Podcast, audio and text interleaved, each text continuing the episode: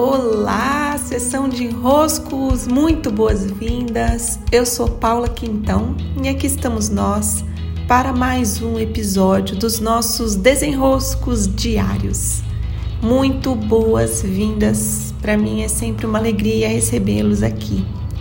No episódio de hoje, eu quero esmiuçar, mergulhar, me debruçar sobre o movimento que fizemos ontem, consciente coletivo fizemos todos, que é o movimento do Pentecostes.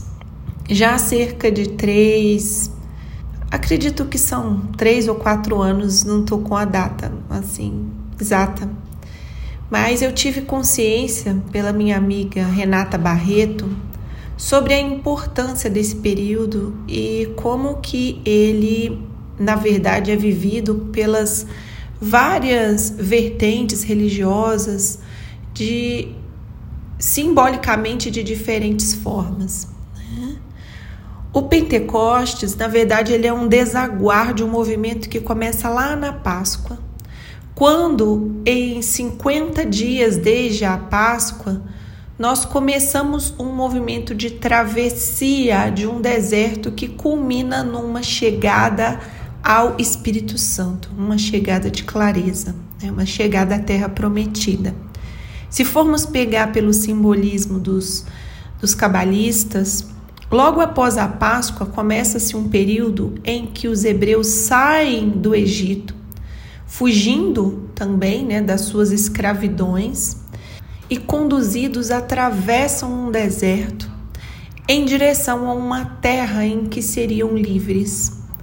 Também pelos apóstolos acontece um movimento de descida do Espírito Santo, né, como uma grande clareza, um grande fogo, uma grande luz de percepção que os faz totalmente diferentes. E várias linhas religiosas trabalham esse dia da chegada do Espírito Santo, do baixar do Espírito Santo, que nada mais é do que a nossa grande força intuitiva essa data é marcada assim em diferentes linhas religiosas, mas sempre trazendo o mesmo símbolo, um símbolo de chegada e um símbolo de clareza. Então eu gosto muito dessa travessia do deserto, né? Eu acredito que devemos nos colocar de propósito a atravessar nossos desertos para que possamos mesmo nos liberar dessas escravidões que assolam nossa alma.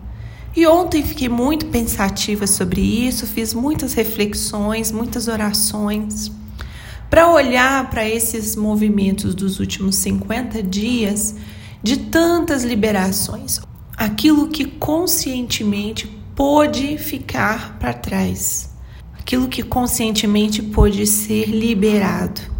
Quais escravidões eu me permito liberar de? Quais escravidões são essas que eu ainda me coloco em? Então olhei, pedi por mais clareza, sintetizei, organizei. É muito bom esse movimento. Então, me dando conta que uma vez que atravessamos um deserto e chegamos, chegamos, e a clareza veio, e nós chegamos, aquele momento em que nós chegamos isso me lembra muito o fim do caminho de Santiago, né? Depois de 800 quilômetros caminhados, caminhados, caminhados, você chega. Chegar, ele consegue sintetizar, ele consegue colocar como numa grande semente na sua mão o seu feito. E esse momento de chegada, apesar de ainda pedir por muitas providências, é, a mochila que eu precisava esvaziar, algumas roupas que eu já poderia jogar fora, porque já não adiantava lavar mais, que elas não, não ficavam limpas nunca. É aquela sensação de, nossa, não vou precisar colocar essa bota de novo pelos próximos dias. É, o que, que eu vou fazer agora com esse cajado? É, as providências do chegar, do começar a pensar né, em pegar um ônibus pela primeira vez em trinta e tantos dias, já dá até um a mente fica até diferente depois de tantos dias só andando, andando, andando, andando. É, são providências. Então imagina essa simbologia da travessia do deserto em que os hebreus chegam na terra prometida. Tem muita coisa para se fazer ali. Tem muita construção a ser feita. Quando nós nos libertamos de algo e damos um salto na direção de uma outra realidade, tem muito a ser feito. Tem muita coisa a ser construída, bases a serem estabelecidas por isso que às vezes é mais fácil ficarmos nas nossas escravidões. Por quê? Porque ela já está tudo construído, já é como é, a vida já tem um, já tem uma dinâmica conhecida. O lugar novo não. O lugar novo está tudo por fazer.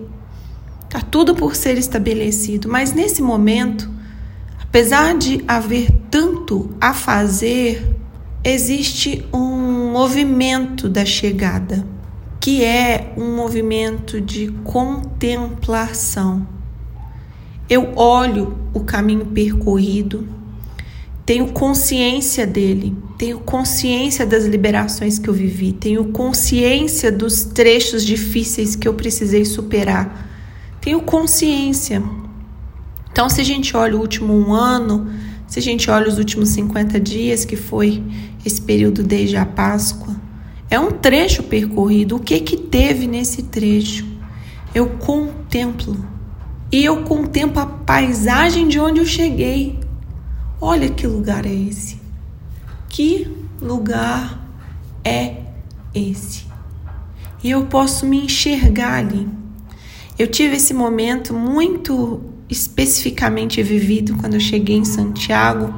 Foi na igreja, né, na grande catedral de Santiago de Compostela, onde nem sempre acontece aquele, é, aquela festividade do Botafumeiro. Né? Nem sempre é, ele está lá, alguém tem que pagar por aquela festividade.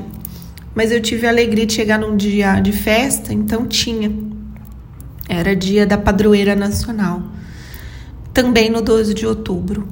Então tinha o Botafumeiro, estava muito bonita, a igreja muito cheia, tudo muito, muito, muito bonito. E eu tava chorando, né? Chorando de emoção, aquela sensação muito boa. E do meu lado tinham duas senhoras também chorando. e aí uma olhou para outra, é, viram que estão chorando, me olharam, falaram: Nossa, está chorando também. Também a gente caminhou 15 dias. Nossa Senhora, que emoção chegar aqui. Eu falei, nossa, eu caminhei também, caminhei 36 dias. Elas, pode chorar, pode chorar, é muito, é muito tempo caminhando. Eu falei, é, pode chorar também, 15 dias é muito tempo caminhando. A emoção é, tem uma delicadeza da chegada, uma coisa muito gostosa. Em um outro momento foi quando eu peguei o carro, aluguei um carro em Santiago em direção a Finisterre para ver o mar. Eu não sabia bem onde que eu poderia ver o pôr do sol e segui né, intuitivamente onde é, onde é, onde é. Cheguei no lugar, no farol da cidade, né? Que coisa mais linda, que pôr do sol divino, que momento maravilhoso, que sensação de completude, que, que festa o meu ser fez naquele momento. Então, o momento de chegada ele é muito bonito e ele merece um instante de pausa, um instante em que contemplamos. Então é isso que daqui nesse dia pós-deserto atravessado desde ontem para hoje eu estou a cuidar de contemplar meus próprios passos para que olhando para frente daqui a pouco seja possível então fazer as construções que os próximos passos me pedem. Cuidem-se, tenham uma ótima semana, um grande abraço e até, até a sessão de roscos.